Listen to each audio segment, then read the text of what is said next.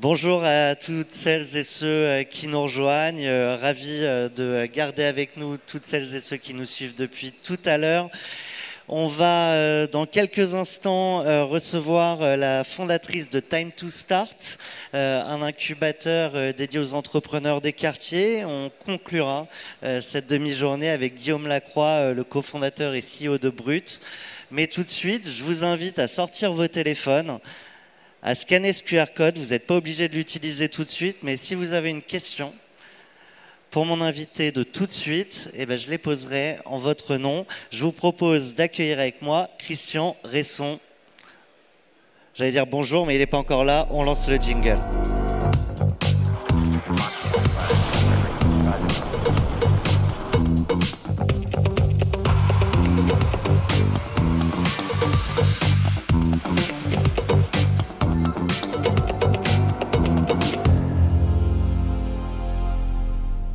Bonjour. Bonjour Thomas, bonjour tout le monde. Mano Mano, tu tu du du du. Mano Mano.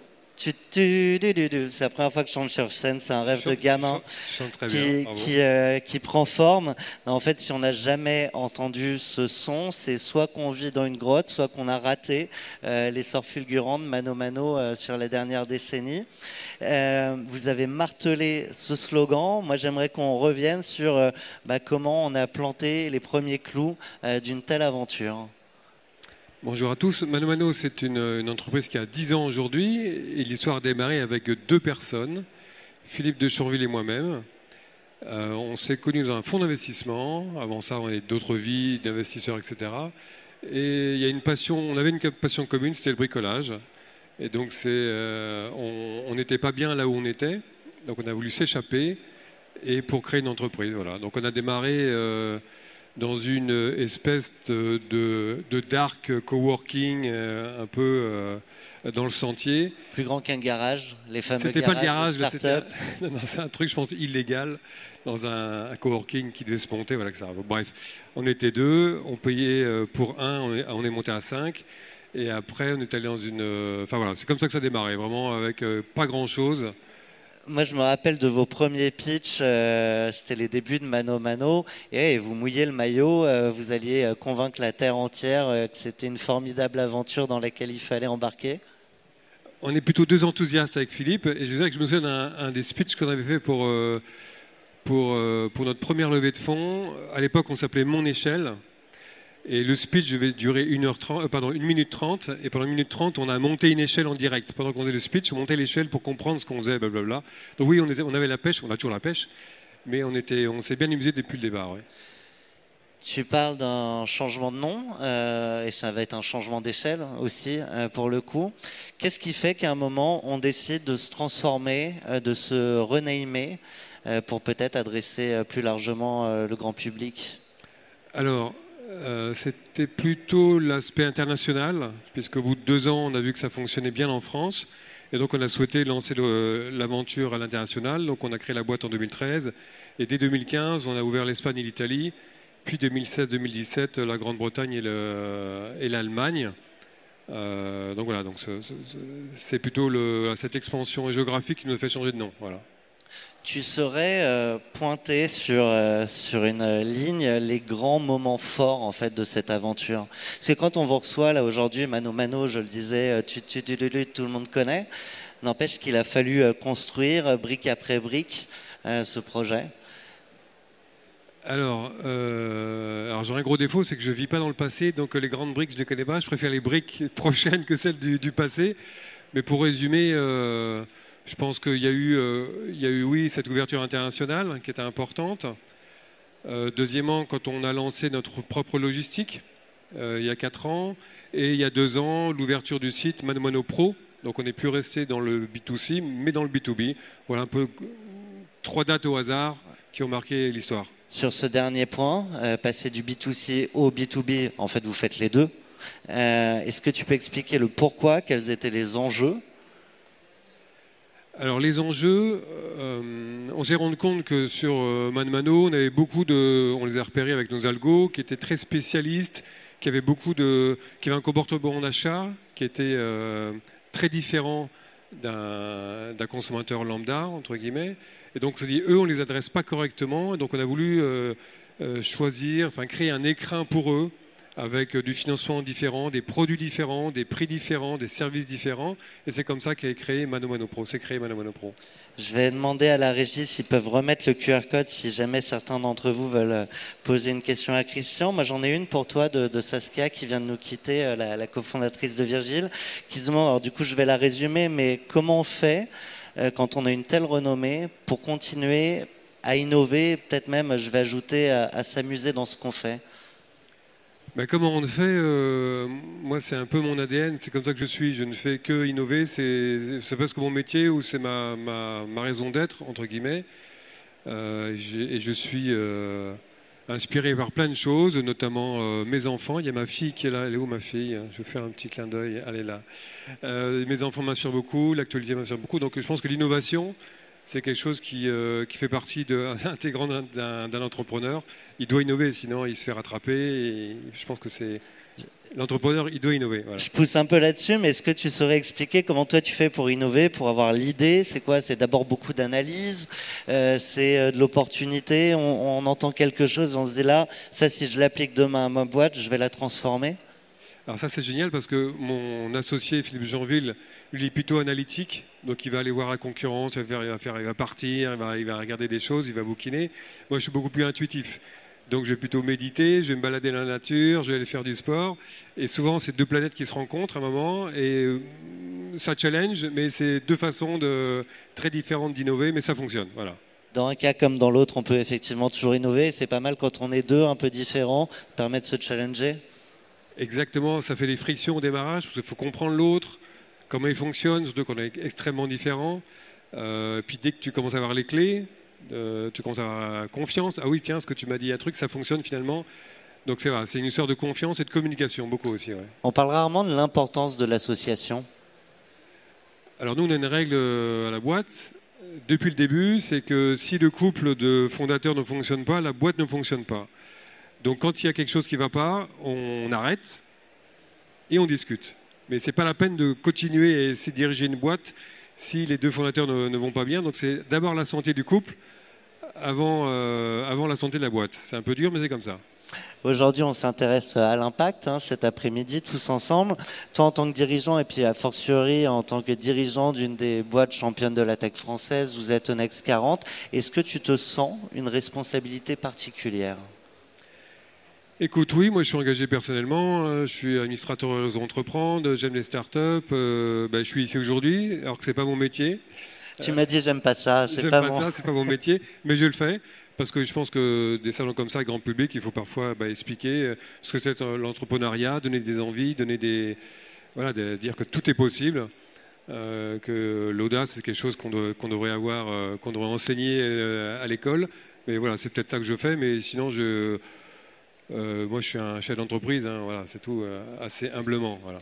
Euh, n'empêche qu'avec Mano Mano, vous êtes quand même beaucoup questionné sur l'impact du secteur du bricolage, sur l'environnement notamment.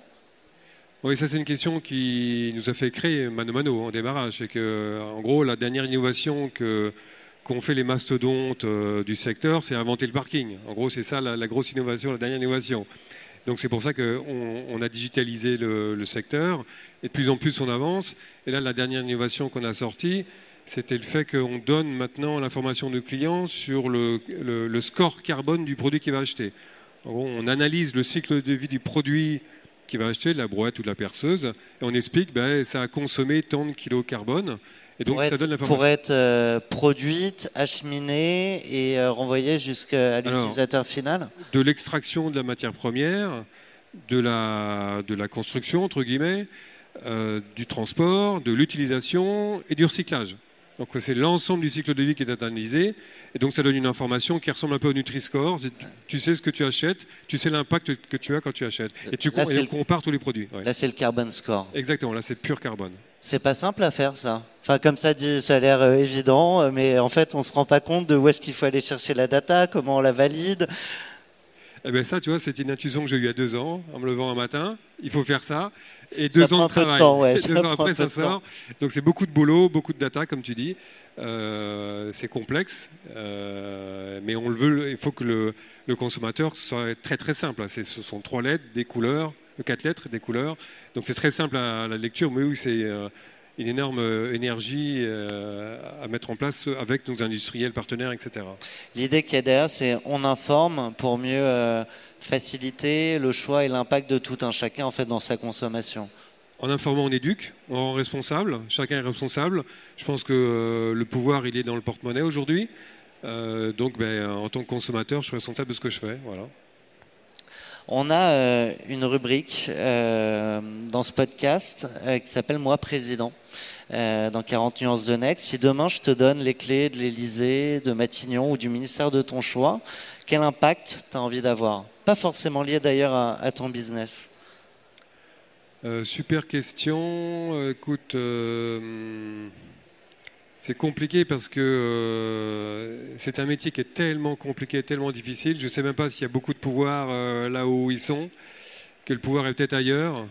Mais s'il y avait une mission, euh, peut-être que je lancerais, ça serait peut-être, je créerais un ministère, un ministère de l'amour, un ministère de la solidarité ou quelque chose qui ferait que bah, les gens seraient concentrés sur les choses importantes et pas juste sur des faux sujets. On a des, on est, nous sommes devant des murs en termes écologiques, en termes de tout ce que tu veux, de respect non pas de la planète, mais rester de nous-mêmes, parce que la planète, on, elle s'en fout un peu de nous.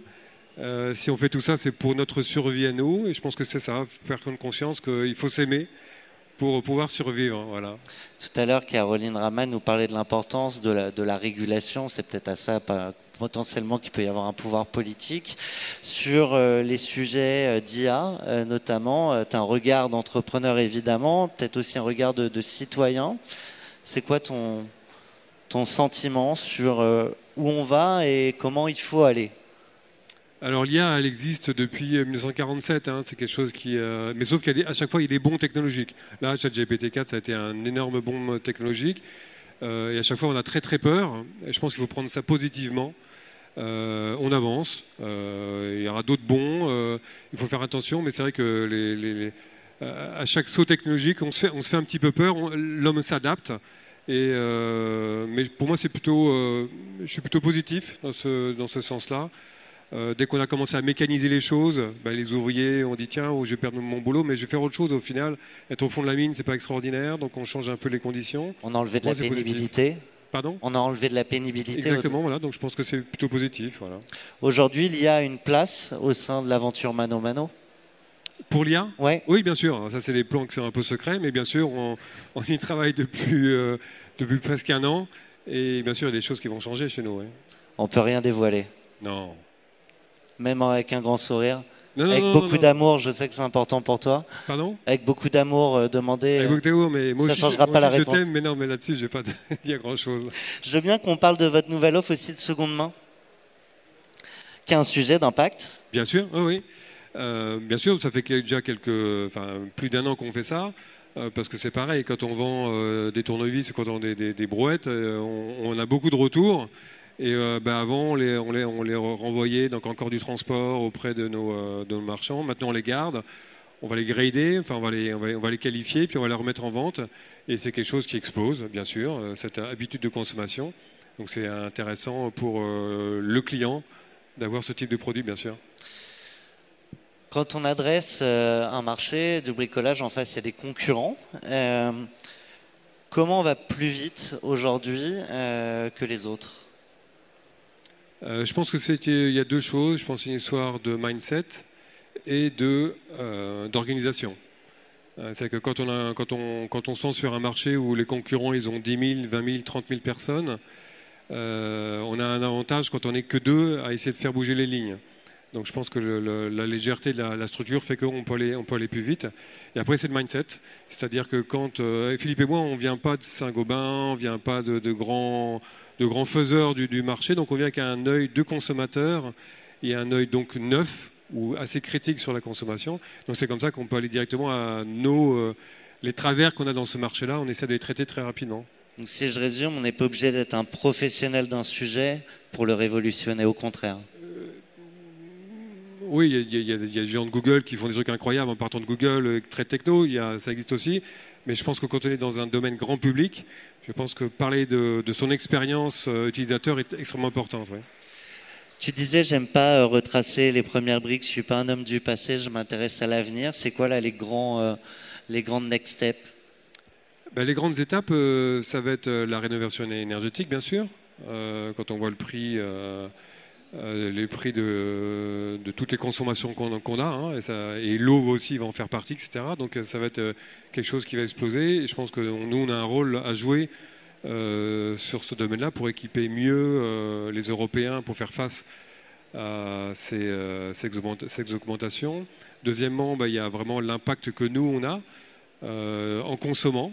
on parle de l'impact carbone. Euh, à la fois dans ce que l'on vend, mais ce que nous on est comme entreprise, on est une boîte d'e-commerce, donc on, prend des choses, on voyage, etc. Donc cet impact-là, pour ça qu'on a développé Mano Fulfillment, et on, essaie de plus euh, transporter de vide, on essaie de, rouler, de rouler propre, voilà, on essaie de tomiser tout ça pour, euh, pour le faire. Et l'entreprise s'est engagée avec les accords de Paris à réduire son, sa consommation carbone avec les SBTI, etc. Enfin, quelque chose d'assez faux, mais c'est vrai que ça tourne beaucoup autour des, enjeux sociétaux qui arrivent. On a dans cette salle quelques entrepreneurs, euh, beaucoup aussi d'aspirants entrepreneurs. Tu as un, deux, trois, dix conseils, et comme ça je te garde une heure, euh, que tu aimerais partager trois conseils. Le premier, euh, bien se connaître, connais-toi toi-même. Et que comme ça qu'on peut aller très très loin, très très vite. quand on connaît ses faiblesses, ses forces, on va très vite. être audacieux, bien sûr, mais troisième point, c'est. Ça quoi multiplier vos ambitions, vous la prenez, vous faites x10 et, vous essayez de l'atteindre?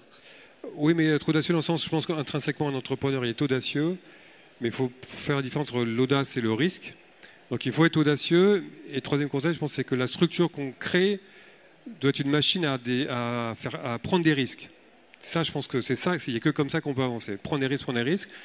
Euh, même si un entrepreneur ne prend jamais de risque, ça j'en suis persuadé, il a même tout à gagner quand il monte l'entreprise, mais c'est créer une structure qui, dans ses gènes, va prendre des risques. Je pense que c'est ça qui est important. On a quelques questions qui te sont adressées dans la salle, merci euh, d'ailleurs. Euh, donc c'est des questions anonymes, donc on ne pourra pas remercier directement ceux qui te les posent. Quelles sont les trois choses pour toi qui mènent au failure d'une startup dans ses débuts? L'association, manque de financement, et peut-être le time to market, en gros, on est toujours un peu en avance de phase ou en retard de phase par rapport aux, demandes du marché. Mais je pense que c'est le, le, combo, c'est les trois choses qu'il faut, faire extrêmement attention.